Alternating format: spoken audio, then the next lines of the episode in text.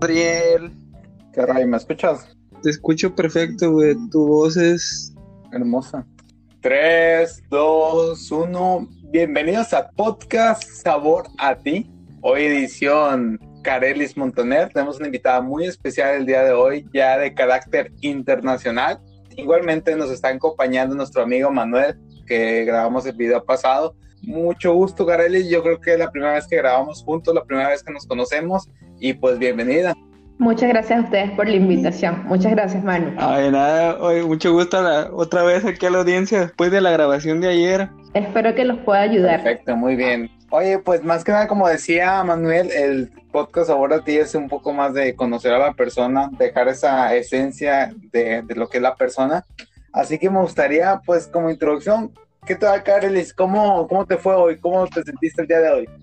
Muy bien, la verdad que muy bien. Hoy fue mi primer día oficial en mi nuevo rol. Eh, me acaban de promocionar hace, bueno, efectivo al 4 de abril, regional. Este, una posición que he estado buscando desde que llegué al país. Y bueno, hoy oficialmente mi primer día. Me fue súper bueno, hay que celebrar, ¿no? Eh, sí, hay que celebrar. ¿Cómo vamos a celebrar esto? ¿Qué haciendo, Kareli? ¿Ya, ya, pensaste algo? La, la, pandemia no nos deja, pero pues siempre hay que, que, tirar la casa por la ventana, como decimos, ¿no? Bueno, Manu, en esta oportunidad me encuentro sola en la casa. Eh, tuve la oportunidad de celebrar con mi familia a distancia. Nos tomamos, como dicen ustedes, unas cheves virtuales. Allí conversamos, conversamos un poco. Y, y, nada, a celebrar desde la distancia. Mm, capé aquí un punto que, pues, a pesar de que yo estuve un año y medio ahí conociéndote estando contigo, pues me tocó ver las madrizas que te metías, las cagadas que te pegaban, todo el trabajo que llevas atrás de eso y pues que no fue gratis y pues no me queda más que felicitarte y darte la enhorabuena de que ya lo lograste, o sea,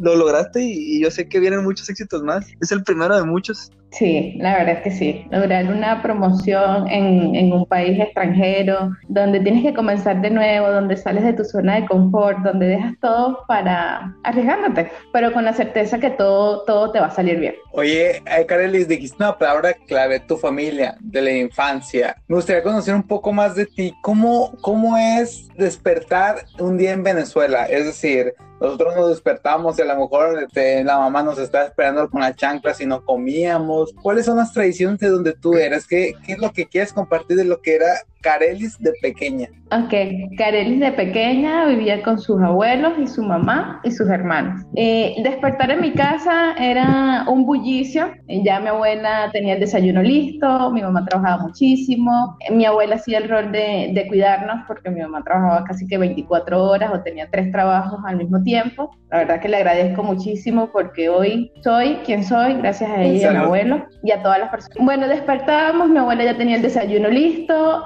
nos íbamos al colegio, no salíamos de la casa sin el desayuno. Allá la comida típica es la arepa, pero mi abuela hacía unas mezclas que nosotros decíamos, Dios mío, es en serio. Eh, nos hacía café con leche y adentro nos, nos aplastaba la arepa con mantequilla.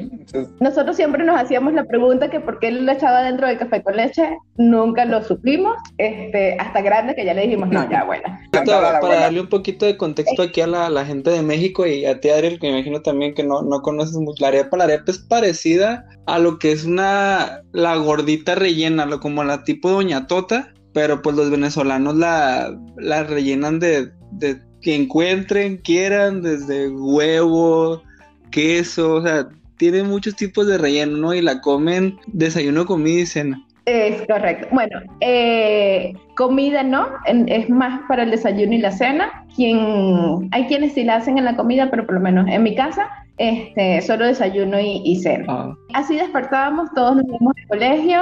Al pasar del tiempo ya íbamos a la prepa, lo que es aquí, lo que es allá el liceo. Todos mis primos estaban en el mismo, somos contemporáneos, somos así como que por camada. Nos íbamos al colegio, pasaba un primo mayor y nos pasaba recogiendo todos a la casa y nos íbamos al liceo. Eh, recuerdo mucho a mi primo porque a mí me gustaba usar mucho talco. Como allá hace tanto calor, odiaba sudar entonces me echaba el talco en el cuello y siempre me decía, así pero va conmigo.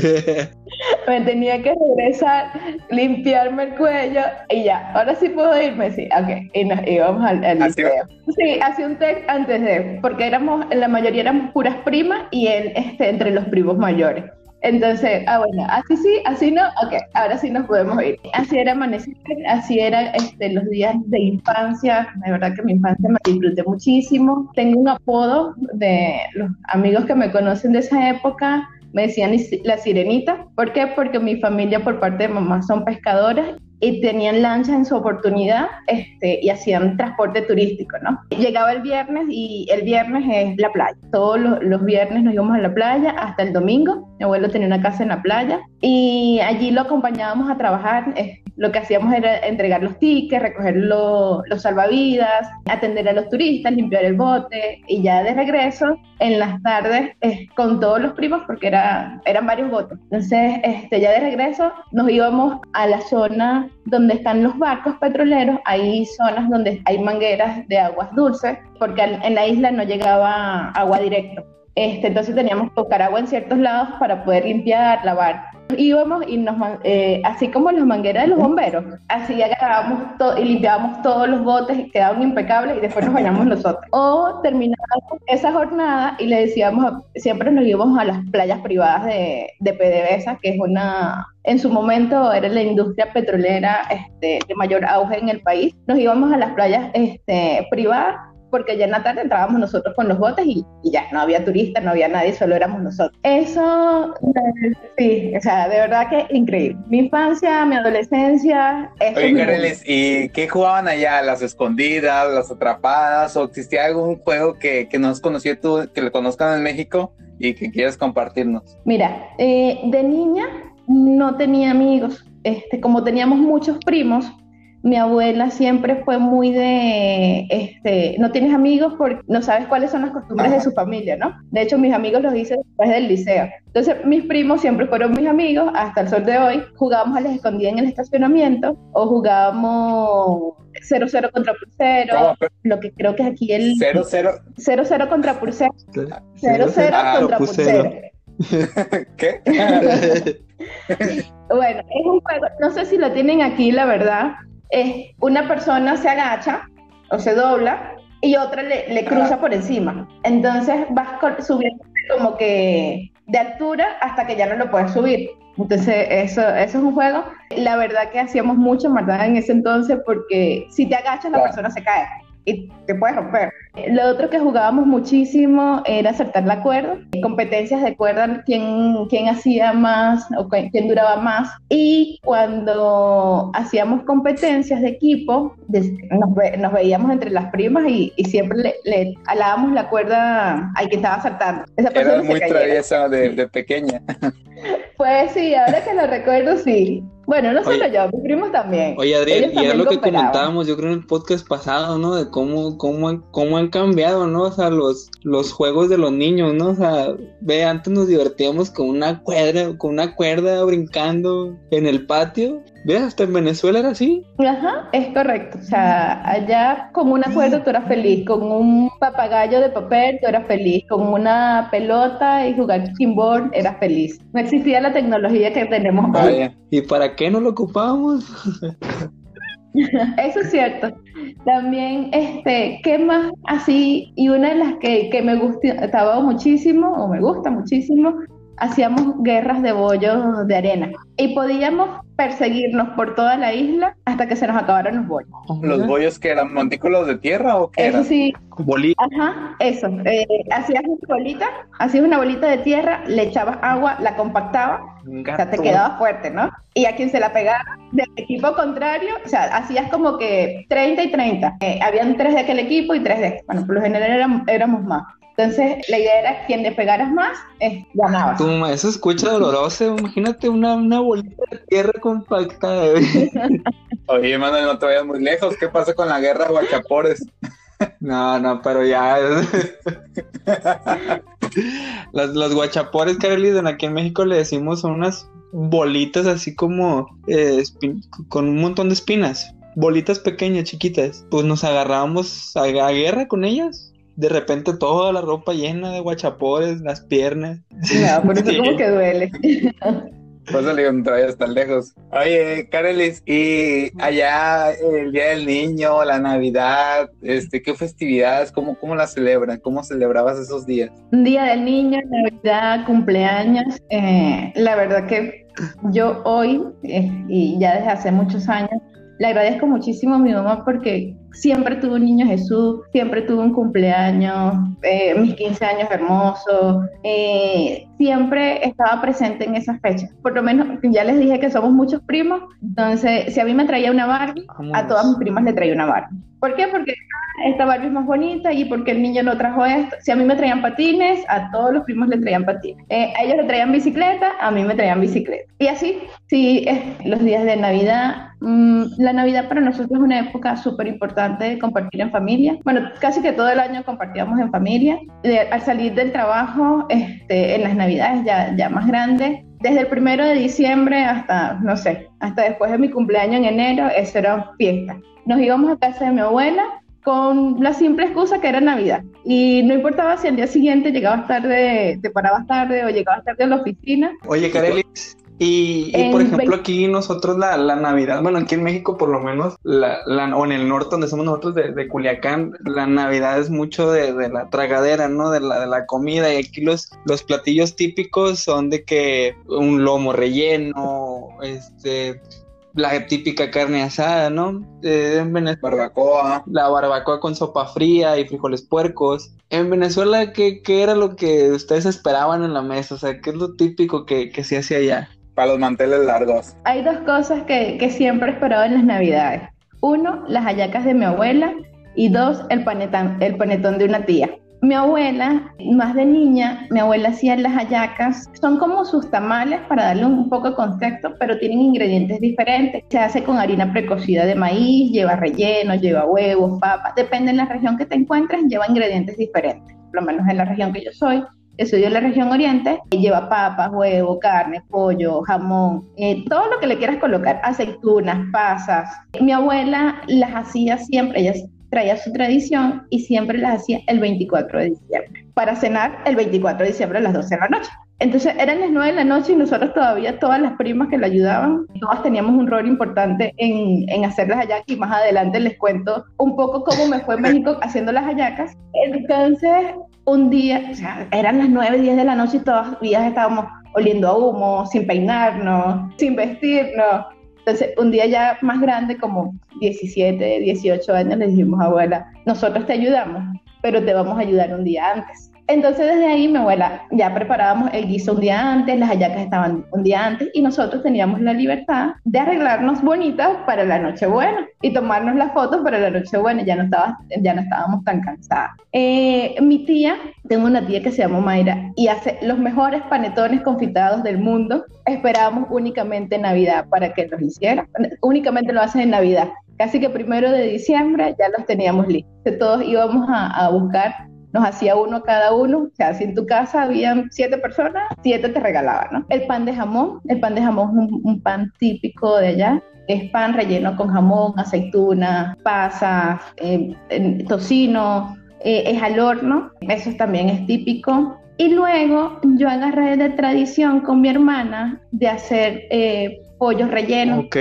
Una vez un amigo nos regaló un pollo relleno y nosotros después de ahí, ah, está muy rico. Y agarramos de hacer todo, hacíamos las hallacas, el pan de jamón. bueno, el pan de jamón siempre lo compramos. esa tradición del pollo. Teníamos los dulces de mi tía. La tradición del pollo fue, un amigo una vez nos regaló un pollo relleno, esto es el padrino de mi sobrino, y, y nosotros, oye, sí le quedó muy bueno. Entonces, la Navidad siguiente le dijimos, enséñanos. Entonces nos enseñó a mí de verdad que no soy muy dulce en la cocina, este, me vi ese primer año rellenando pollo y yo así como que, y mi hermana, pero métele las manos.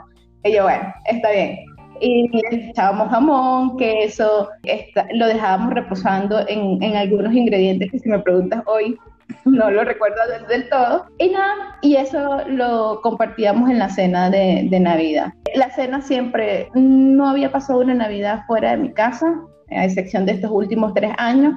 Siempre la Navidad era en familia con mi abuela. Eh, si no era en casa de mi abuela, entonces no, no era Navidad. Siempre este, yo estimaba, bueno, ¿cuántos somos en la casa?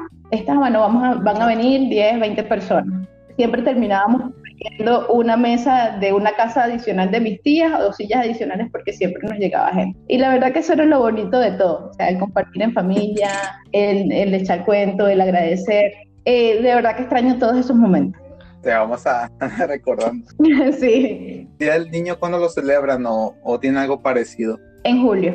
El Día de Niños en julio, el Día de la Madre en mayo. Eh, sí, creo que tenemos las mismas fechas, excepto el Día del Niño, que creo que a ustedes les cae un En día, un, un mes diferente. Sí, el 30 de En abril. este mes, ¿no? Ajá. Después entraste a la secundaria, dices que fuiste a la prepa. ¿Cómo fue ese proceso de, de- de crecimiento ahí en Venezuela? Mm, En la, fui a la prepa, en la prepa eh, tuve la oportunidad de, en el liceo o en el colegio donde estudiaba, era hasta tercer año y cuarto y quinto año era en otro liceo y la zonificación era de acuerdo a tus calificaciones. Tuve la oportunidad de, me, me zonificaron en el liceo José Antonio Anzuategui, es uno de los mejores liceos en esa época y allí estudié lo que es el diversificado. Son cinco Cuarto años y quinto año. son Me gradué como en el de 2000. preparatoria. Son cinco años, sí. Eh, completo. Es que no, no recuerdo cómo lo segmentan. Aquí, allá son Ajá. primero, segundo, tercer eh, año y luego cuarto y quinto. Ah, ok, ok, ok. Los primeros años fueron, haz de cuenta, como tu secundaria, ¿no? Es exactamente. En esa época de la secundaria era lo que les contaba que, que mis primos pasaban por nosotros a la casa. Los primeros no, nos listaban. Ok, ¿estás bien? Sí, nos vamos. Y si no, no. En esa época eh, había, en el liceo donde yo estudiaba, quedaba un liceo al lado. No sé si aquí lo hacen, pero si tienes como que diferencias con los alumnos más populares, eh, se tiran piedras en los liceos.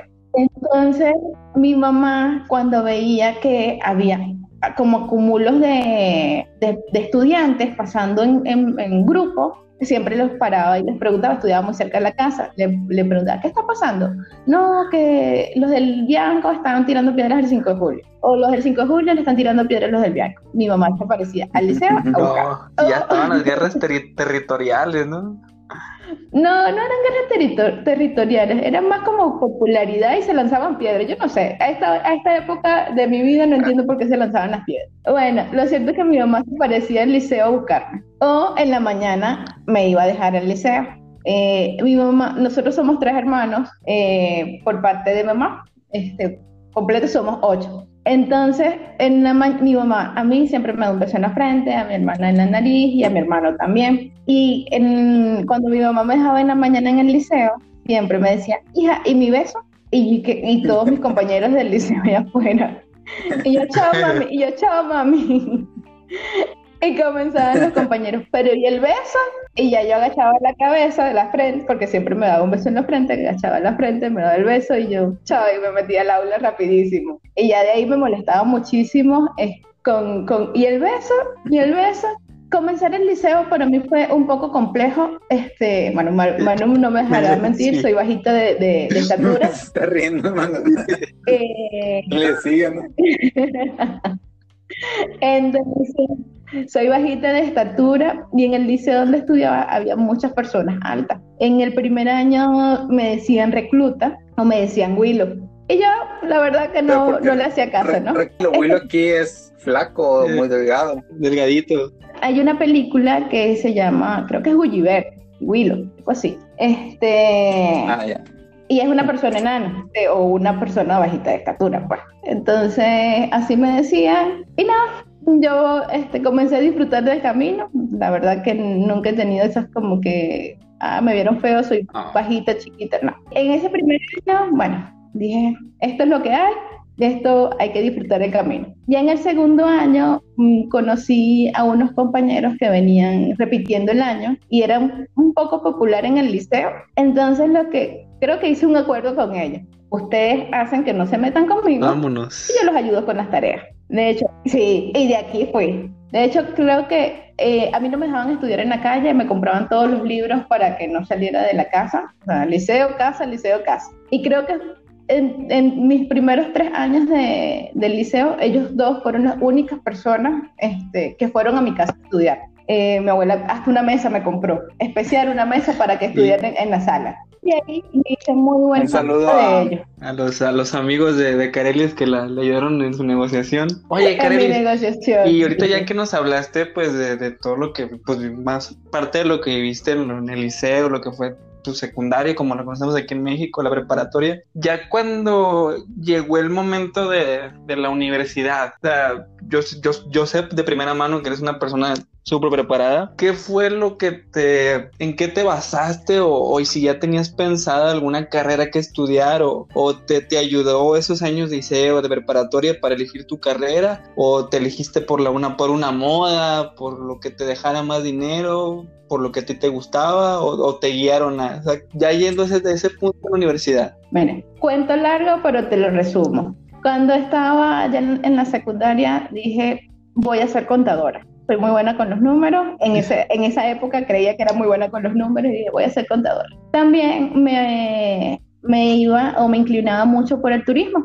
Les, que les decía que mi, mi familia tenía unos botes y hacían el, todo el tema de turismo. Luego, este, como mi abuelo vivía en una isla, en esa isla había una escuela pero de verdad que la población tenía muy escasos recursos. Y un día dije, ¿sabes qué? Voy a ser maestra. Voy a ser maestra Ok. porque voy a ayudar a estas personas. Estudié educación y después te preguntarás, bueno, si estudiaste Ajá. educación, ¿qué haces en recursos humanos 12 años después? De allí te cuento.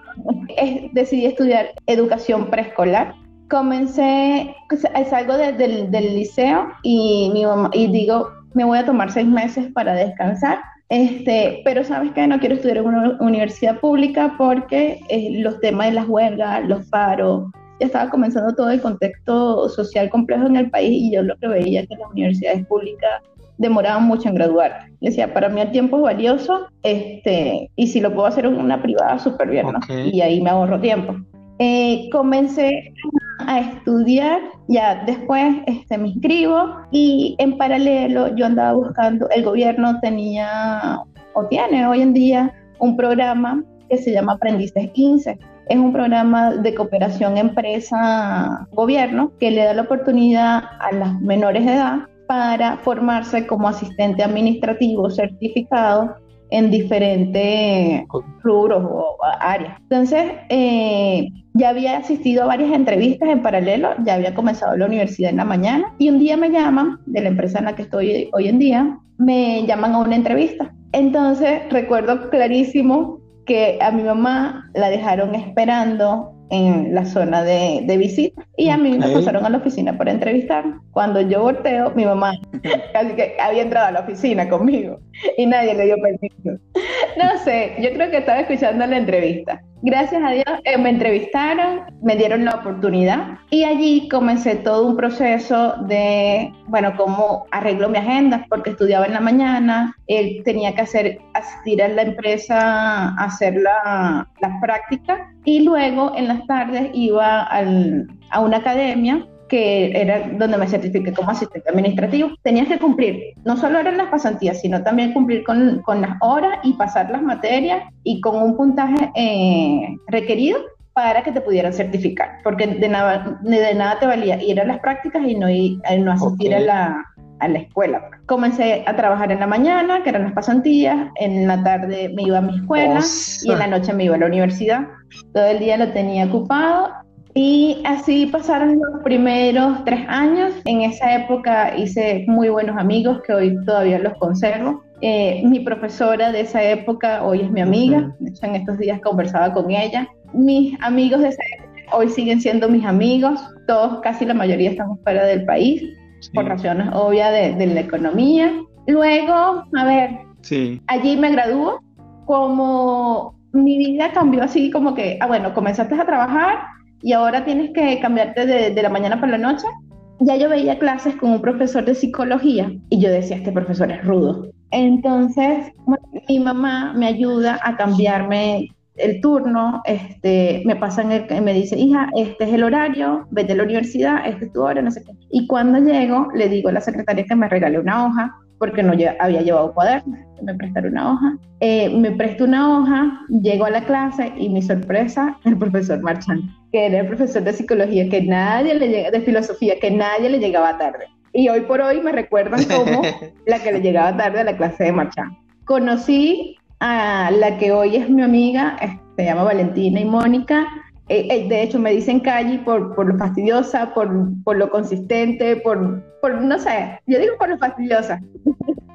sí, la verdad es que sí, la verdad es que sí. Pero como te digo, nunca me, me hizo sentir mal. ¿Sabes qué? Disfruta del camino. Valen, este, hasta el sol de hoy me dice calle, yo también le digo calle.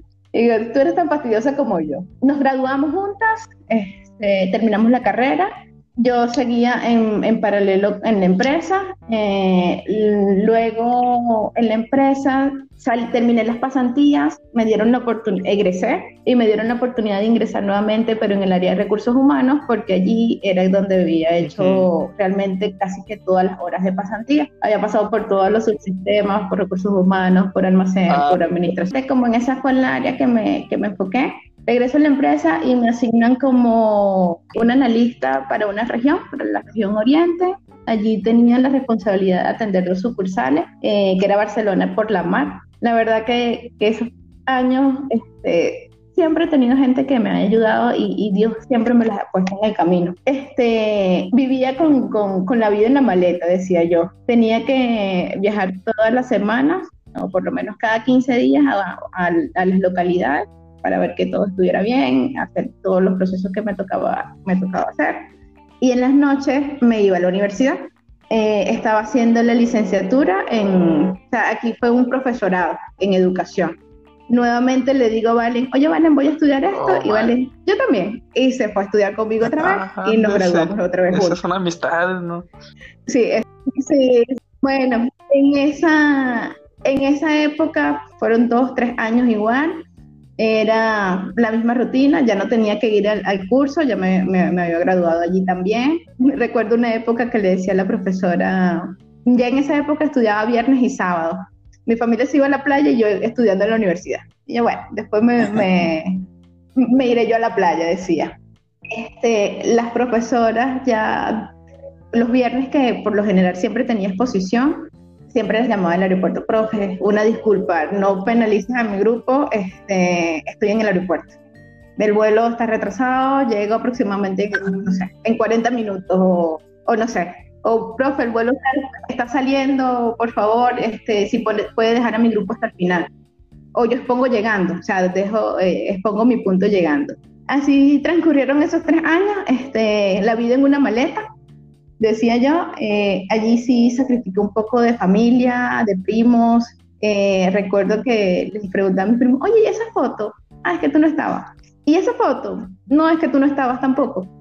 ¿Y esa foto? Es que estabas en otro lado, es que estabas de viaje. Y esa vez, eso sí me, una época que me hizo sentir tan mal y yo decía, bueno, estoy trabajando y, estudiando por algo que realmente quiero, pero estoy dejando a un lado lo más importante y lo que siempre ha sido como que mi pilar fundamental a la familia. Bueno, este, termino la, la universidad, me gradúo, eh, ya mi segundo título. Igual me acompañaron Valentina, que se graduó conmigo, eh, otra vez este, apoyándome en todo lo que decidía hubo un momento que ya decía, sabes que esto ya lo manejo, lo domino, quiero algo diferente. Salir de la zona de confort me hizo como que, ¿sabes qué? Quiero hacer otras cosas, quiero otro reto. Recuerdo que en esa oportunidad me postulé a una posición a, la capital, era en la capital. Yo no tenía ni idea. Yo sabía que era una coordinación, este, a lo mejor cumplía con el 50% del perfil, pero yo lo que decía era, ¿sabes qué? Por lo menos levanto la mano, este, me ven que, tengo el interés de, querer hacer algo diferente. Y nada, eh, en esa posición no quedé. Me dijeron esa oportunidad que me faltaba cerrar muchas brechas. Me dijeron cuáles eran las brechas que me faltaban cerrar. Y les dije, ¿sabes qué? Necesito una experiencia clave para, para poder cerrar. Me dijeron, bueno, sí, vamos, vamos a evaluar. Un día me llamaron y me dijeron, ¿sabes? Eh, hay una, se enfermó un compañero, este, necesito que vayas a dictar unas capacitaciones, pero primero tienes que ir a Caracas a, capacitarte. Ah, bueno, fui a mi capacitación en Caracas y después hice todo el tour, fui al, occidente, después fui a oriente y seguía con mis actividades normales. Eh, en esa época también me acompañaron personas que hoy están conmigo, otras ya no están, otras se han bajado del tren, que por cierto les agradezco muchísimo porque sí, de todos he aprendido. Nos fuimos a una alineación en Margarita, la recuerdo, y me dice la que era mi jefa en ese momento, hoy mi amiga, me dice, quieren hablar contigo. Y, de qué? Y yo, ¿qué, qué hice? Este, ¿Y qué hice? Este, mi jefe quiere hablar contigo. Y yo, ok. Entonces allí me hacen una oferta de irme a otra región por unos meses a hacer una experiencia clave, que era lo que básicamente yo estaba buscando, y me decían, ¿sabes qué? Este, te íbamos a mandar a la, a la zona comercial, que es la zona que tú conoces, pero hay un compañero de planta que no conoce la zona comercial, entonces aquí puede haber la oportunidad de que tú conozcas conozcas operaciones que no la conoces y él conoce comercial. Y allí fue la primera vez que viví fuera de mi casa. Allí hice maletas, mi mamá y mi abuela y una amiga este, y una prima en ese momento me acompañaron al aeropuerto. También este, necesitaba cambiar de ambiente. ¿Por qué? Porque había fallecido mi abuelo.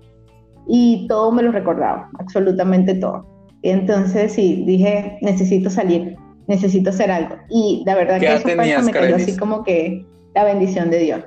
Tenía 23 años, 22, 23 años aproximadamente. No, recuerdo, eso fue en el 2013. Sí, soy del 89, no recuerdo qué edad tenía. Eh, creo que era 22, 23 años.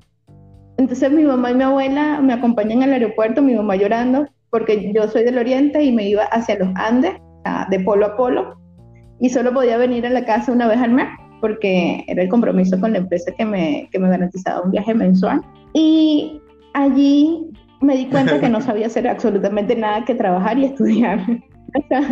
mi abuela en la mañana, ya más grande, nos hacía avena cocida, no sé cómo, cómo la hacen aquí, una avena, avena en ajuelas y con leche y agua y la ponen a, a cocinar hasta que espese. Eso era uno de mis desayunos favoritos más la empanada. La empanada es como la empanada argentina que ustedes conocen, pero esta es de harina de maíz precocida. Y yo no sabía, o sea, realmente no sabía salir de mi casa sin ese desayuno. Entonces verme en una ciudad donde no conocía a nadie, donde vivía en un hotel y a todo le colocaban arroz. O sea, carne, imagínate una empanada argentina, pero que tenga arroz adentro, arroz y carne, o queso y carne, o papa y arroz, que digo es en serio, a todos les ponen arroz. Creo que me volví más católica que nunca. Eh, cada cuadra había una catedral eh, inmensa. Este, allí está el Santo Cristo de la Grita. Siempre iba a escuchar la, misa. Como no tenía amigos en, en ese primer mes, ¿qué hacía? Comer, trabajar ir a misa. Eso era lo que realmente hacía. Hasta que me atreví y comencé a conocer el pueblo, comencé a viajar a los pueblos que estaban cercanos, la verdad que esa fue este, una de las experiencias más bonitas que, he tenido y me ayudó muchísimo para reflexionar, para conectarme conmigo misma, para ver qué quería en la vida. Y también me, me ayudó a reflexionar mucho porque la primera vez me decidí mudarme. Dije, ya, ya no puedo seguir viviendo en hotel. Eh, le dije a la empresa, oye, yo voy a pagar una habitación, una residencia. Y me dijeron, ah, bueno, está bien y con la intención de yo misma hacerme la comida. Eh, con el tiempo allí hice muy buenos amigos, eh, hoy por hoy siguen siendo mis amigos. Conocí, me arriesgué, este, fue una época fuerte, ya 2014 en Venezuela, la situación de política estaba compleja y mi mamá me decía, vienes este mes y yo mamá, me voy a quedar, me voy a quedar en el pueblo. Y realmente lo que hacía era este, irme a ayudar con en mi ciudad con unos amigos a las protestas y nos íbamos a las marchas, este, tragábamos bombas lacrimógenas, nos perseguía la guardia, nos escondíamos. Recuerdo una vez que nos fuimos una, en una oportunidad nos fuimos, caminamos, caminamos y ya de regreso nos persiguieron tanto que se me bajó la tensión. Nos tomamos unos Héctores este, antes de subir el apartamento y cuando la mamá de mi amigo nos sirve la comida, que nos había servido una sopa, yo le digo, necesito el baño. O sea, era primera vez que iba a su casa, estamos todos en la mesa y yo qué pena, necesito el baño. Estaba vomitando, pues se me bajó la tensión de tanto, del susto, la presión este, que habíamos sentido ese día. En el pueblo también, el pueblo era de dos calles y la verdad que un pueblo muy echado para adelante, este, cerraban las calles, eh, sacaban las alcantarillas y las sordaban para que la guardia no pasara porque básicamente lo que reclamamos era libertad de expresión, libertad de derecho, eh, ya se estaban comenzando a hacer las cosas en el país. No tan como está ahorita, pero en ese momento sí, esa región era la más afectada. El resto del país no tanto, pero esa región sí. Allí conocí una persona especial, eh, a Gabriel, que me ha acompañado en los últimos siete años de mi vida, tanto en lo personal como profesional. Luego eh, de allí, un día me llama mi gerente y me dice, oye, Kare, este, teníamos estimado que tú estuvieras hasta tal fecha, pero te necesitamos, necesitamos que regreses. Y yo decía, wow, mm, voy a regresar otra vez a Barcelona, eso ya me lo sé, este, sé que ya tengo mi familia, mis amigos, pero quiero, sí, quiero algo diferente, ¿no? Muy a, regañadientes, como decimos, este, regresé. Eh, regresé a mi casa, este, comencé a visitar nuevamente a mis amigos, retomé mis actividades, este, di mi vuelta por, por la región otra vez para, para familiarizarme con lo que estaba ocurriendo. Y como al mes me llamó otra vez mi gerente y me dice, oye Karen, yo sé que, que acabas de regresar, pero hay esta oportunidad, es en la capital. Son tres meses, este, ¿qué dices? A Caracas. A Caracas. Eh, allí otra vez este, le digo a mi mamá, oye, más sé que acabo de regresar, pero me están ofreciendo esto y lo voy a tomar. Y nada, me voy a la capital y realmente comencé con el pie izquierdo, me estafaron.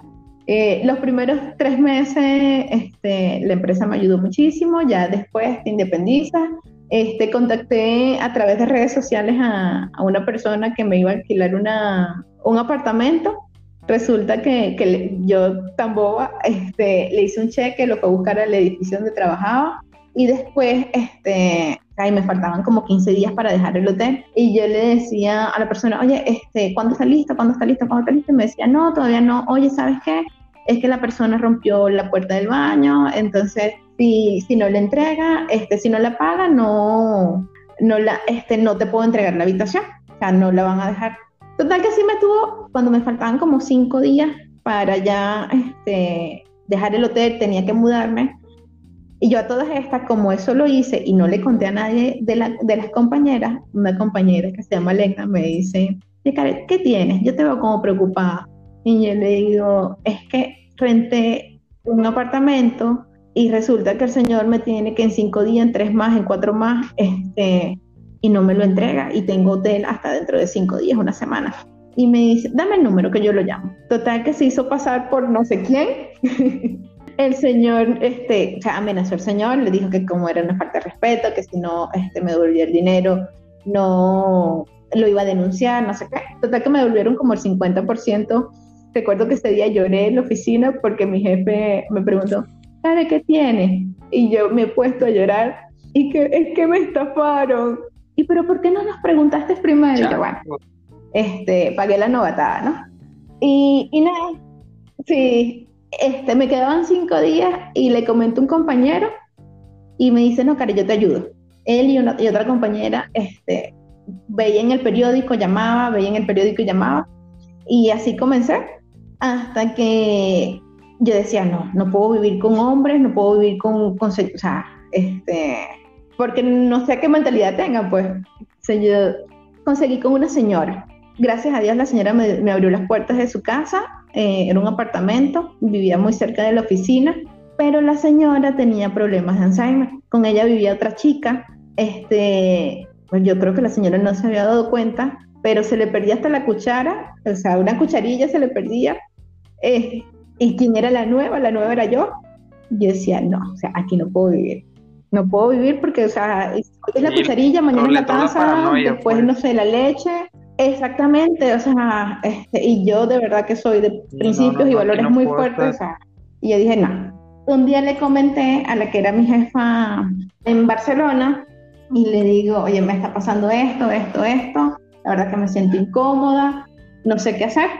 Me dice, oye, este, mi tía tiene un apartamento solo, este, déjame hablar con ella y para las cosas del destino, el apartamento quedaba justamente frente a donde yo vivía.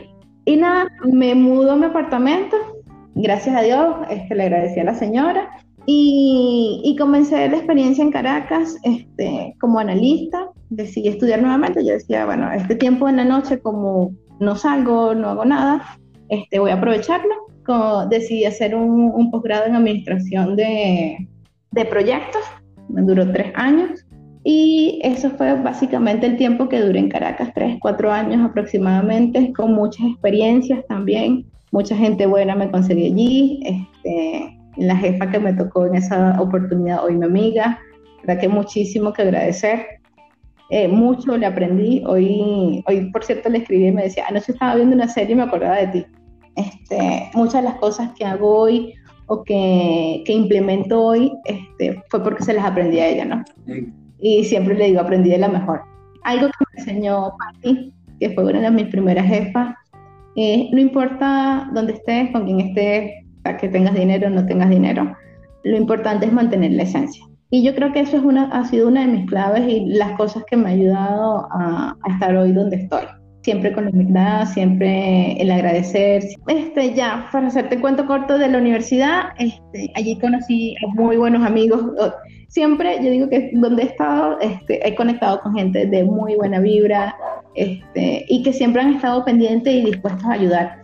Me graduó, este, bueno, allí este, agarramos los jueves, ya nos quedaba el último semestre y decíamos que los jueves y los viernes siempre íbamos a celebrar que sí, la última materia, el último examen, la última exposición, el último capítulo de la tesis y nos íbamos a un lugar en los Palos Grandes, este, un grupo de los compañeros, íbamos, cantábamos karaoke, hablábamos y esos cuatro años que pasé en Caracas o cuatro o cinco años que pasé, eh, realmente casi nunca estuve un fin de semana en Caracas o estaba en Barcelona, que es mi ciudad de origen, visitando a mi familia o estaba en Maracay este, visitando a mi hermano y a Gabriel. Eh, así transcurrieron esos años. Este, realmente cuando no viajaba era porque estaba muy cansado, ya necesitaba como que un tiempo para mí. La época de la tesis sí, creo que me quedé como un mes, dos meses este, entre fines de semana para, para poder alcanzar el objetivo porque venía de proyectos muy, muy retadores en la empresa y necesitaba hacer tiempo. Pues. O sea, o viajaba, o estudiaba, o trabajaba. tenía que poner, poner las prioridades. Y así pasaron mis cuatro o cinco años en Caracas, hasta que este, la situación en el país se, se, la verdad que se puso compleja. Y por el 2018, un día conversando con un compañero, ya ve, casi todos los días renunciaba gente, este, porque se iba del país. No sé si era la moda, no sé si realmente tuvieron más visión este, antes que las cosas se pusieran más, más feas. Y me pongo a, sacar cuentas con él, ¿no? Y yo le digo, oye, si yo me voy del país, este, porque yo, mi pensado era comenzar de nuevo, ¿no? Y comenzar de nuevo es llegar a un país sin papeles, este, porque era lo que veía, lo que hacía la gente. Llegar a un país sin papeles y, y lavar, planchar o barrer o hacer cualquier cosa. Y decía, bueno, yo estudié educación, puedo cuidar niños. Eh, también le decía, yo sé coser. Este, de niña mi madrina me, me, enseñó a coser. Yo sé coser, puedo trabajar en una textilera o una, en una empresa.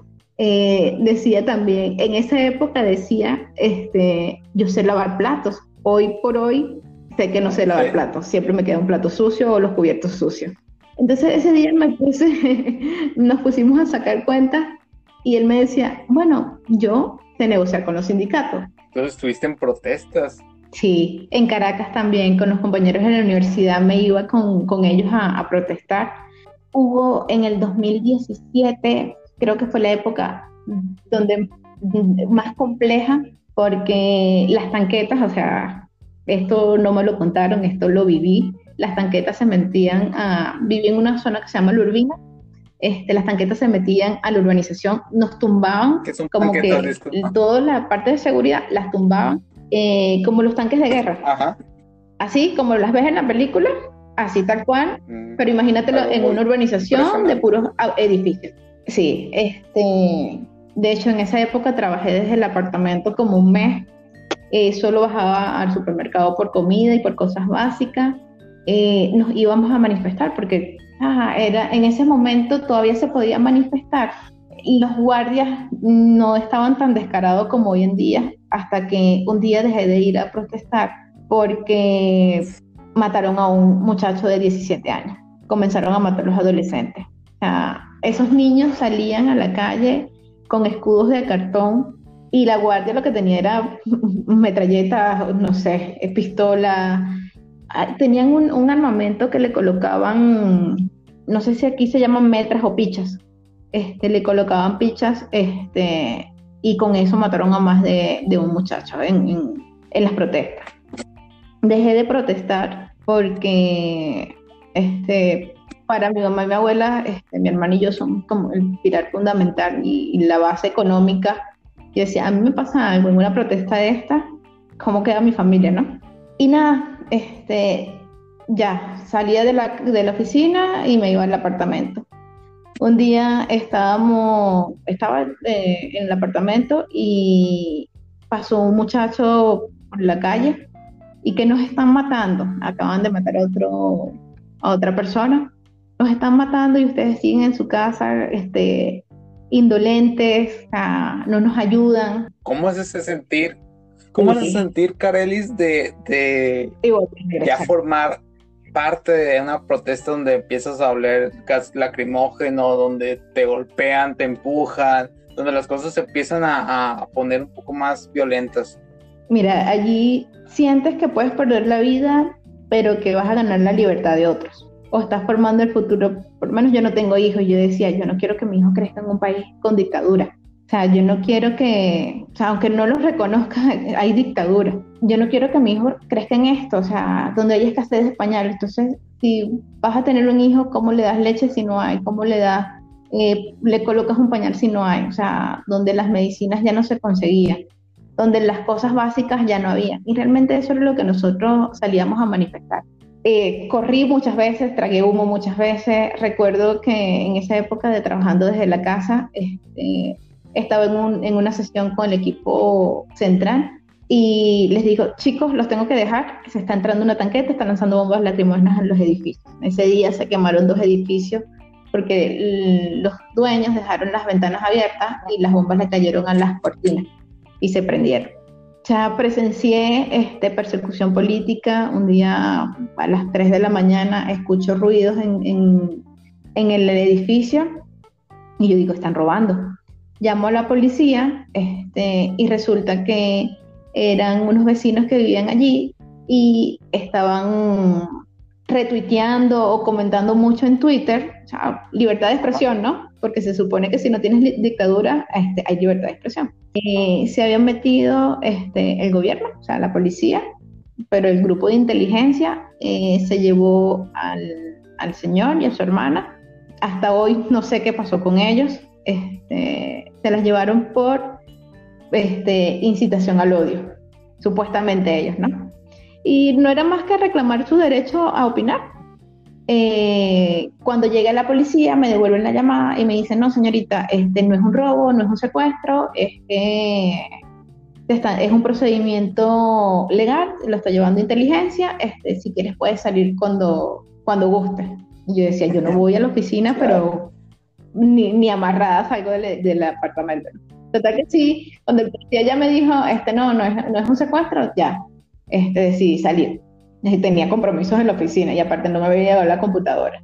Eh, esa época sí fue muy ruda. Este, recuerdo que, que, me daban miedo las motos y yo le preguntaba a un compañero este, que vivía en un barrio cercano, yo le decía, oye, este, ¿están cerradas las vías hoy? Porque tuvo un incidente en una de esas salidas de la oficina iba llegando a la casa y no sé si aquí ustedes lo conocen, pero una bomba molotov, esas que hacen con querosén, gasolina y le colocan un paño, un trapo, exactamente. Este, el carro que usaba ya era sincrónico, esos manuales. Iba en una subida y literal estaba como a tres cuadras para llegar a la urbanización donde vivía y lanzaron una bomba de esa a una camioneta que tenía delante. No sabía qué hacer. Creo que de todas las experiencias ese fue el día que me paralicé y decía, si suelto el freno me voy a ir, voy a sacar a todos los de atrás. Eh, nada, este, vi que la camioneta se pudo este, esquivar, la bomba no se prendió, gracias a Dios, porque sí, verdad que, que no estaría contando esta historia hoy. Eh, nada, este, sale la camioneta, sale el carro que tenía delante, eh, la calle ya estaba cerrada por los vecinos. Les decía, yo vivo aquí, me dejaron entrar. Ese día lloré, lloré, lloré, lloré y dije definitivamente tengo que salir. porque de nada me sirve tener una burbuja donde estoy todo el día, donde paso todo el día, pero Ese era en algo 2018. este, me encuentro con la misma realidad que viven todos. 2017, este, y más que todo por, ya que, más que todo porque nos daba miedo, porque o sea, el gobierno tan descarado, este, que mataban, mataban, mataban y no pasaba absolutamente nada. Sí, este, realmente una burbuja porque laboralmente lo tenía cubierto casi que todos los aspectos. eh, me ayudaban a pagar la renta del, apartamento, mm, este, me pagaban la beca de la universidad, este, las clases de inglés, eh, cualquier cantidad de cosas que tú decías, eh, de aquí soy, ¿no? Pero nada, cuando salías al mundo real, encontrabas una Venezuela donde salías, o sea, salías literal del edificio y encontrabas gente comiendo de la basura. Entonces dices, ¿sabes qué? Esto no es lo que quiero. Te duele porque dices todo lo que es construido con muchos años de esfuerzo, sacrificios, noches largas, eh, días buenos, días malos. eh, tienes que meter todo en una maleta que solo pesa 23 kilos, guardar títulos o los títulos que tengas y comenzar de nuevo. Este, gracias a Dios tuve la oportunidad, mm, o sea, siempre he sido curiosa y, y- y tratando de retarme. En una oportunidad busqué en la página interna de la, de la empresa una, a ver qué vacantes había. O sea, no, la verdad que México no era mi destino, o sea, no tenía un destino. O sea, ten- el destino era donde hubiera la oportunidad, donde estuviera esa oportunidad. Y cuando veo, veo una vacante en Tampico y recuerdo que estaba dictando unos talleres en una localidad y tenía que entregarle un reporte a un compañero de aquí. Y le pregunté, oye, esto es una localidad, una planta, ¿qué? Y me dice, ¿por qué? Y le echo el cuento, oye, ¿sabes qué? Estoy pensando salir de la compañía, por esto, por esto, por esto. Este, no es de la compañía, es del país, más bien. Y me dice, aquí este, hay una vacante en gestión de proyectos. Búscala. Y la busco y efectivamente ahí estaba la vacante, me postulé. Fue un proceso muy largo. La verdad, en principio yo dije, me dijeron que estaba compitiendo con, con gente de Costa Rica, Guatemala y no sé qué otro país. Me entrevistan este, y me dicen, ah, bueno, sí, eh, la respuesta la tenemos, eh, tenemos que seguir entrevistando, en una semana te contactamos. Para mi sorpresa, yo saliendo de la entrevista, entré al baño a hablar con mi hermano y saliendo este, ya tenía una respuesta extraoficial que le habían gustado la entrevista y que yo era la candidata que, que necesitaban para el cargo. Qué bien. Ese día celebré y comenzó todo mi proceso. ¿Cómo celebraste? ¿Cómo celebran allá? ¿También con alcohol? ¿Alguna bebida típica? Mira, allá este, nosotros la cerveza polar es lo mejor. La Marta sí, pero esta es cerveza. Este, Ah, ok, ok. Me gusta mucho la Polar Light o la azul. Eh, celebré con los amigos que, que, ten- que tenía en, en Caracas. Y luego el fin de semana regresé a mi casa y celebré con mi familia. Y nada, este, comenzó todo el proceso de espera. Habían elecciones presidenciales en México y este, por todo el tema de la campaña política eh, no salían los papeles, no, no autorizaban. Y yo decía, ¿será que sí? ¿Será que no? ¿Será que me voy? ¿Será que va a salir? Tenía esa incertidumbre. Incluso noches largas de tanto pensar en que, bueno, se me está pasando el tiempo, la inflación sigue creciendo y, y- y no tengo respuesta, ¿no? Hasta que un día, habían pasado ya seis, siete meses de eso, de, de que me habían dicho, sí, tú eres la persona. Este, luego, como marzo 2018, firmo la oferta, inicio todo un proceso y después me decían, no, es que te vienes en un mes y te vienes en otro mes y te vienes en otro mes y un día estábamos ya finales de junio, me llega un correo, me dice, esto es tu vuelo de avión, te vienes en 15 días. Un gasto. Vámonos. Y tú dices, ok, ahora sí, ahora sí. Este, ya yo había despedido, mi hermana en principio se venía conmigo a México, su esposo y su niño, este, pero en vista que la situación se, se seguía poniendo compleja, y más, era más difícil cada día salir del país, este, mi hermano tomó la decisión de irse a Chile, este, con unos primos que también se fueron. Eh, ¿A ti te tocó, te tocó vivir todavía la incertidumbre del Bolívar, Carelis? O sea, de la, que un día valía una cosa y al otro era otra cosa totalmente diferente. Sí, no tanto como está hoy, pero sí, sí me tocó esa incertidumbre de que hoy pagas, no sé, una harina pan en, en 50 bolívares y al día siguiente en 100 y el día, en tres días en, en 200. Esa incertidumbre me, me, tocó vivirla, este, incluso la escasez, no tanto el tema de la gasolina como está hoy en día, pero sí, por ahí pasé también. Y era lo que te decía, pues, este, mientras estuvieras en tu departamento, tuvieras las cosas básicas, estabas en tu burbuja, pero cuando sales a la calle es una realidad totalmente diferente. Entonces, nada, este, ese día recuerdo que dije, ahora sí, trabajé siete días para dejar todo en orden, ya yo de verdad que venía entregando, casi no tenía este, actividades asignadas en, ese, en esos últimos mes o dos meses por la incertidumbre cuando me iba a ir. Me voy a casa de mi mamá a despedirme de mi familia, luego voy a casa de mi papá, me gusta mucho el campo, este, él, vive allá en un campo con sus vacas y, todo el amanecer y todo nublado súper lindo. Eh, me fui a despedir de ellos, de mis hermanas, porque yo decía, yo no sé cuando los vuelvo a ver. Y nada, eh, fueron, pasaron esos siete días y me regreso a Caracas y hacer maletas.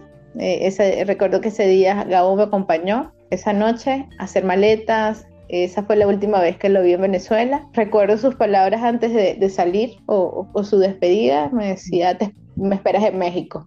Ese día oh. a buscar en... Sí, así creo que cuando salí de Venezuela yo dije, bueno, si no se viene, este, no sé qué puedo esperar, pero eso, esa última frase, la verdad me, llenó de mucha ilusión y aparte que ya era una relación que venía de cinco años, ¿no? Sí, sí, sí.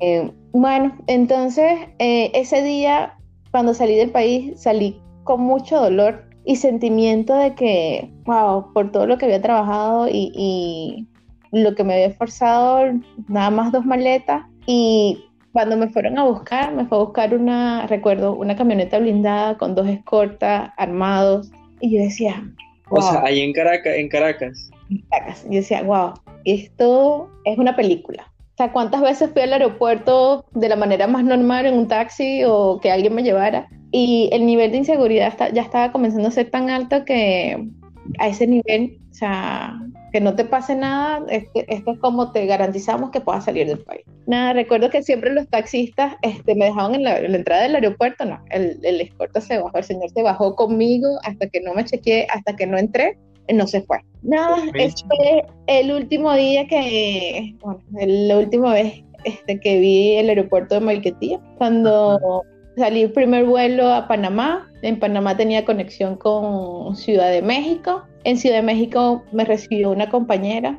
La verdad que agradezco muchísimo a las personas que me recibieron cuando llegué. Recuerdo que me hicieron un, grupo de WhatsApp este, y estaban todos coordinados y que quien la busca en el aeropuerto, quien la recibe en el corporativo, quien la lleva a hacer los trámites, quien la lleva en el hotel, quien le paga la reservación. La verdad que sí, este, me ayudaron muchísimo con todos esos trámites lo primero que me enseñaron cuando llegué a México fue aquí, aquí hay sismo y estas son las alarmas y tienes que estar pendiente. La primera noche me dio ah. fiebre en el hotel, yo digo que fue fiebre emocional y también es ese contraste, ese contraste que aquí atardece o anochece muy tarde por lo menos era, era época de julio que, que el sol se ocultó tarde. Okay, y okay, sí, sí. la noche yo seguía viendo el sol y yo no entiendo. O sea, eh, por lo menos en la región donde yo soy, el sol se oculta a las 6 de la tarde, 6, 7 cuando mucho 6. Bueno, esa primera noche tuve fiebre, yo dije fiebre emocional el día siguiente. A comenzar, este, tú querías una nueva vida, aquí hay, hay, que comenzar. A maquillarse, a vestirse. Este, ya le avisé a mi familia que había llegado bien, todos estaban pendientes y me fui a la oficina cuando estaba en la oficina y o todos son extraños, no conozco a nadie. Cuando estoy esperando en recepción, ya yo sabía que ahí en, en el corporativo estaban unos compañeros también. Cuando veo un compañero que había trabajado conmigo, yo digo, o sea, la primera persona conocida en, en un país extraño, ¿no? Me alegró muchísimo. Este, me, me recuerdo que me llevó a su oficina, me invitó a un café mientras eh, llegaba la persona que, que me iba a atender ese día me paseó por todas las oficinas. me orientó, me dijo como que las cosas básicas, que sí, que no, eh, qué palabras podía decir que no, que, que para usted palabras, sí. ¿Qué palabras, Hay historia ahí. ¿Qué palabras podía decir que no? Por lo menos Manuel iba a mi lugar a preguntarme palabras que para mí son groseras o ofensivas y yo no sé de dónde él, las sacaba. Y yo, Manuel, ¿quién te está enseñando eso? bueno, eso, eso ni yo lo digo. Adriel, ¿estarás de acuerdo conmigo que cuando es alguien extranjero o un idioma extranjero, lo primero que aprendes son las groserías? Claro. Pues no. déjame hacer un punto ahí. Haz de cuenta que es una historia muy graciosa porque a mí yo cuando llegué a Monterrey, a la empresa donde trabajaba, me, me la primera persona que me recibió fue una venezolana. Rita. Rita. pues Rita, una señora pues ya de edad, o sea, ¿qué tendrá Rita? ¿Unos 40? Más o menos. Este, pero pues que tú dices, pues impone respeto, pues, y más por su, su forma de hablar tan, tan, tan, fuerte, porque habla, habla fuerte, tiene un, un bozarrón.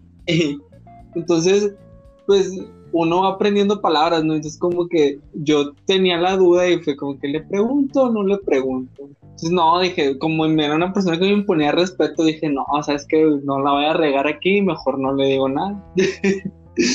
cuando conozco a Karelis, porque Karelis la conocí de la manera más inusual que te puedas imaginar, fue así como que yo voy a, a, tu, a tu, lugar de trabajo, Adriel, y, y, Karelis está separada por una mampara, y, y, de repente no sé qué escucho que, que alguien contesta una pregunta que hice X, y volteo y ahí está Karelis sonriendo. Y digo, ah, hola, ya, hola, y empezamos a hablar. Entonces con ella sí sentí la, la confianza de, porque tú, tú sientes ¿no? el primer contacto con las personas, pues no, no te vas haciendo una idea de cómo son y pues estas personas más alivianadas, más tan no, con este sí le puedo preguntar este cierto tipo de cosas y más como somos nosotros los sinaloenses que somos como que echados para adelante y a veces imprudentes pues en cierto tipo de palabras que usamos. Yo con toda la confianza le digo, oye Carly, ¿qué significa coño la madre? qué, significa, recho? Y ella me decía, pero mano, ¿cómo? ¿Pero cómo? ¿Quién te enseña eso? ¿Quién te está enseñando eso? Es que, pues, es que para aprender, le digo, o sea, para... No voy a hacer que con Rita se me salga una palabra, no, ni se te ocurra decirle una palabra así, así. Y ya fue la que me advirtió, no lo hagas, pues. Y ya me decía, pero sí me regañaba, oye, ¿por qué quieres saber eso? Pero entiéndeme. ¿Quién te está enseñando? Es lo primero, es lo primero que, que uno dice, ah, pues la grosería, ¿no? no, claro. Y nada, este, esos primeros tres días eh, en el país fueron en, en Ciudad de México. La verdad, una ciudad impresionante, me gustó mucho las luces, los edificios, eh, caminé todos eh, Chapultepec, eh, hubo un día que no tenía nada que hacer, porque no tenía ni que ir a la oficina ni hacer trámites y, caminé todo Chapultepec. Ya, y después ya me vengo a Monterrey. Eh, me fue a buscar este, al aeropuerto quien era mi jefe en esa oportunidad. Y, nada, me llevó al hotel, la maleta se me rompió de, de, de tanto, de, de, un lado al otro se rompió la maleta y yo, qué desastre. Bueno, ya este, instalada en, en el hotel, ya era jueves, el día viernes tenía que ir a la oficina y yo venía de, del corporativo, de trabajar en el corporativo y siempre eran, o sea, como que este, un estándar de, de cómo vestir, ¿no? Llego a la planta el viernes, pantalón de vestir, camisas manga largas y tacones y veo a todo el mundo en jeans, en deportivo y ya me dicen, no, es que los viernes puedes venir este, informar me pasó exactamente lo mismo. El primer día arreglado, camisa, pantalones, y ves a todos en, jeans, en, tenis converse, bien relajados. Sí, exactamente. Me pasó eso. Eh, la primera semana en el hotel, este, me costó mucho entender las palabras, no me costó mucho, más bien se me salían mis palabras este, normales pero las chicas del restaurante no me entendían. Y yo decía, ¿cómo hago para que me entiendan? No sé. Este, por lo menos, ah, este quiero cambur, que es para ustedes banana. O plátano. Ajá. O quiero lechosa, que es para ustedes la papaya. Eh, no sé, esas son las que me acuerdo que, que, le decía la señora y la señora, ¿qué? Y ya después tenía que buscar rápidamente la palabra para que me pudiera entender. Este, esa semana sí fue puro hotel casa, casa, eh, hotel planta. Eh, no conocía a nadie, este, nada más a, los tres, cuatro compañeros de la oficina.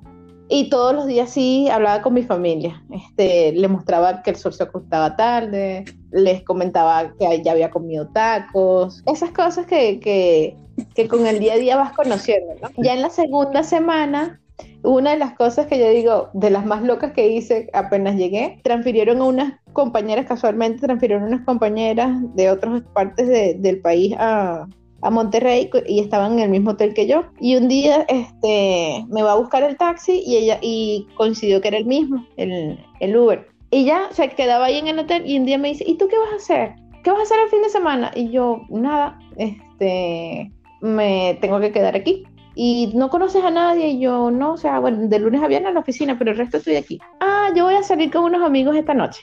Eh, ¿Te animas? Y yo que, bueno, está bien. Mi primera experiencia en, en Monterrey, me fui, no sé cómo que le dice, me fui de rumba. Este, fuimos a cenar a un restaurante muy bonito y creo, si no me equivoco, era todo este, el centro de, de Monterrey, donde están, está un restaurante que se llama Sierra Madre, no recuerdo el nombre exactamente. Sí, Sierra, bueno, Sierra Madres está en el mero centro, cerca de la macroplaza. Ajá, cerca de la macroplaza. Recuerdo que estaba una iglesia muy bonita y caminamos todo eso y todas las calles eran bares, bares de un lado y el otro.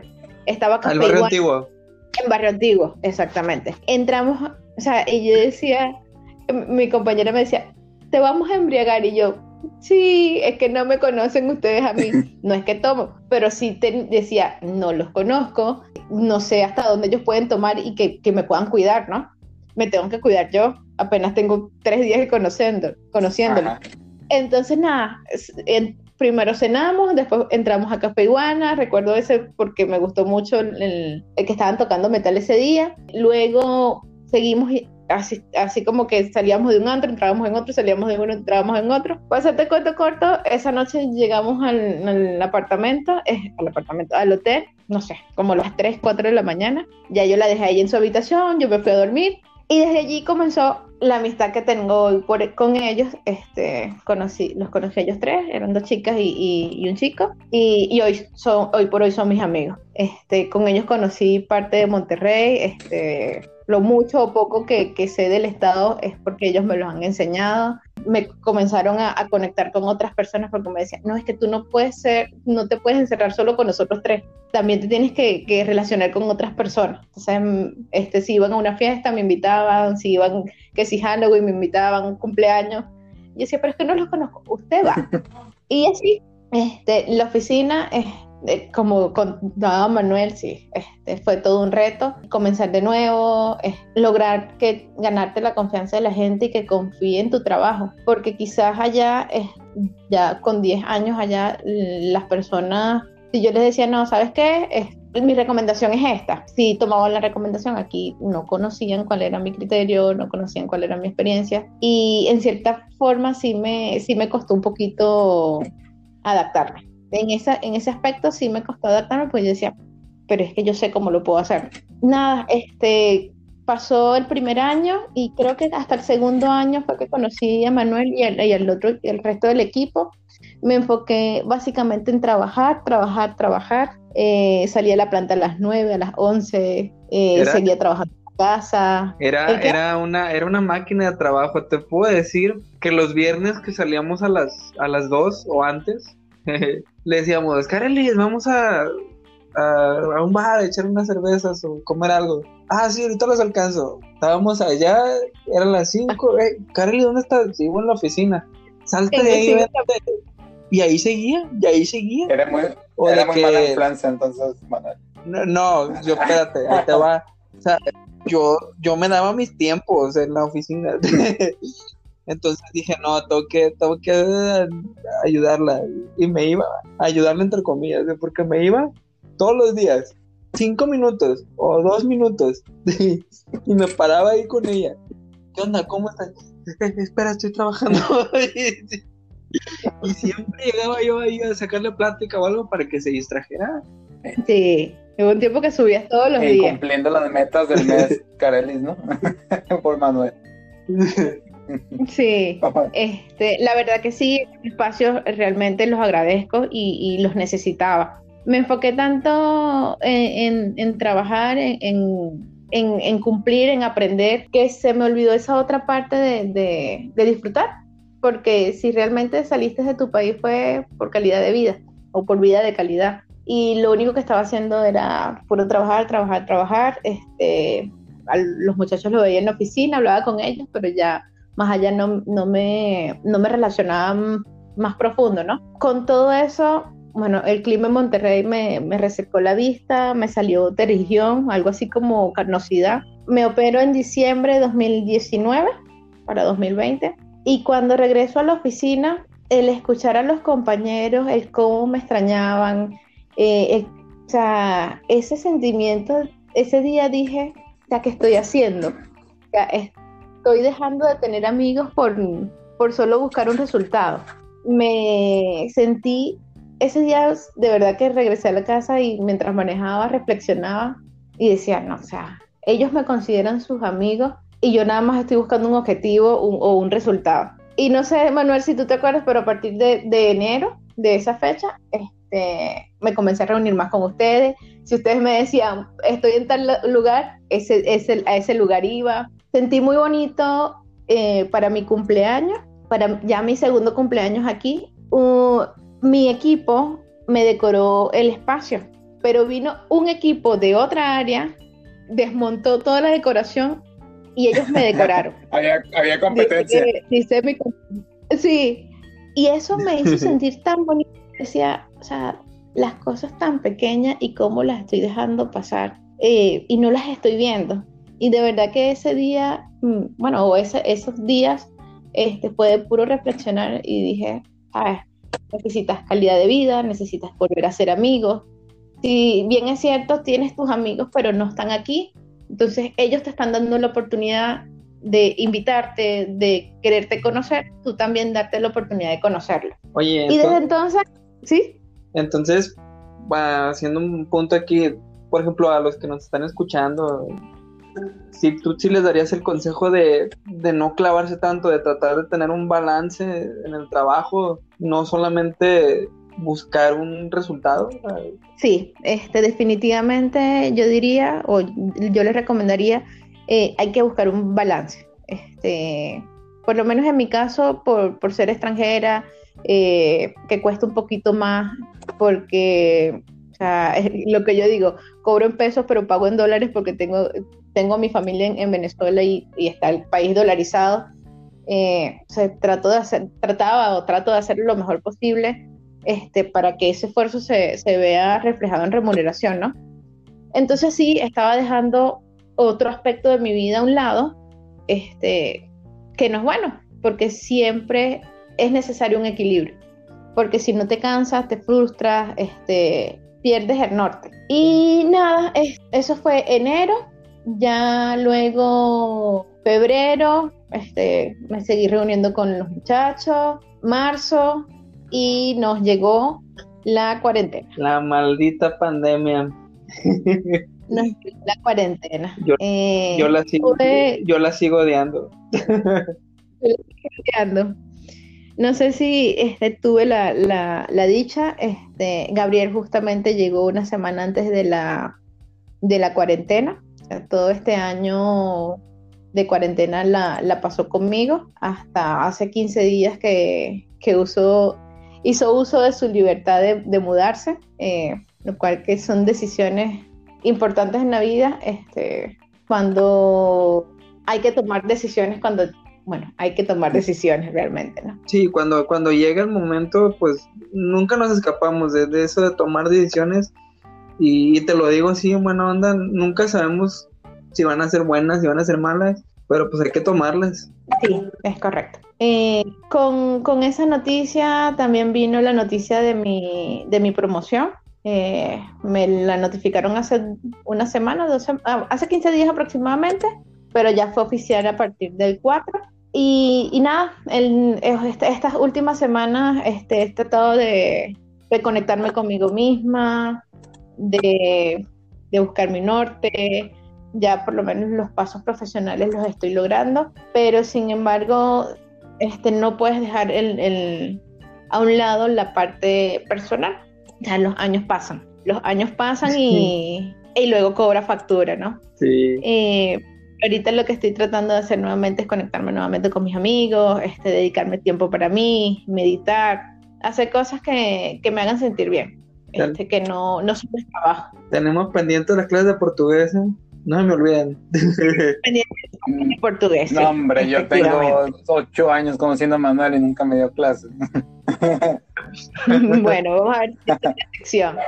Eh, un nuevo Manuel, un nuevo Manuel, él viene, güey. Acuérdate Mentiroso. de mí.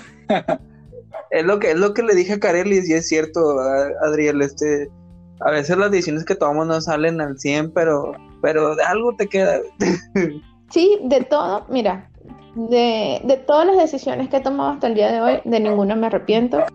Eh, más que digas que son fracasos o los tomo como aprendizaje, todo de verdad que lo que te pasa es aprendizaje. ¿Qué le agradezco hoy a la vida? Todas y cada una de las personas que me ha puesto en el camino. verdad que muchas de esas personas este, me las ha puesto para sacarme una sonrisa como Manuel, para orientarme, para ayudarme, para limpiarme el camino, otras para enseñarme. Viene mucho trabajo de por medio, esta es una de las cosas que, que estuve buscando desde que llegué. O sea, hay que poner un mundo. Ok, Geraldine, ya para casi terminar, este, ¿hay algo que tú quieras compartir a la Carelis del futuro que le quieras decir, recordarle o mencionarle algo? Sí, si algo le, le quiero decir a la Carelis del futuro o a la Carelis del presente, es que no todo está encuadrado, no todo es blanco y negro. Las cosas también pueden ser flexibles y, y alguien puede tener un punto de vista diferente. Es muy cierto eso, no todo es o blanco negro, también hay matices y pues es una muy bonita reflexión. Pues Carelis... Antes de terminar, antes de terminar, Carelis es una pequeña dinámica. Mira, vamos a ver con las barreras lo que viene siendo el, español, ¿no? Pero que aún así existen barreras de, de, comunicación, aunque sea el mismo idioma. Yo te, yo te voy a decir una frase que aquí se utiliza en Sinaloa, o por lo menos en la región de, de México, el estado de, de, Sinaloa, y tú me vas a decir qué crees que significa, ¿qué te parece? Sal. Ok, vamos a ver. Los, ¿Te lo digo lento o te lo digo rápido? Ok. No, me lo dices lento. Los plebes giroteaban bichis entre los guachaporis y se les pegaron en las cañas y salieron juidos. Te pasaste. Okay.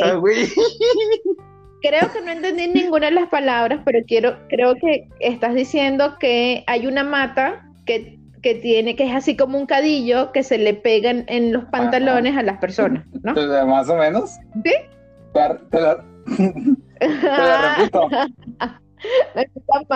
Los plebes sí, por favor. chiroteaban bichis entre los guachaporis. Ahí, ahí lo vamos a dejar, ¿no? Los plebes chiroteaban okay, bichis entre los guachaporis o guachapores. No, no sé qué es un guachapore. Plebe, no sé si es un decir como que Sí. esa es la plebe. ¿Chiroteaban? Como bailaban, danzaban. Ah, es parecido, es como que andaban, sí, no sé, andaban haciendo algo, alguna actividad, o sea, divirtiéndose. ¿Bichis? Mm, Bichi, creo que es la Ah. matica. Bichis La es mata. des- desnudo. No. Desnudo.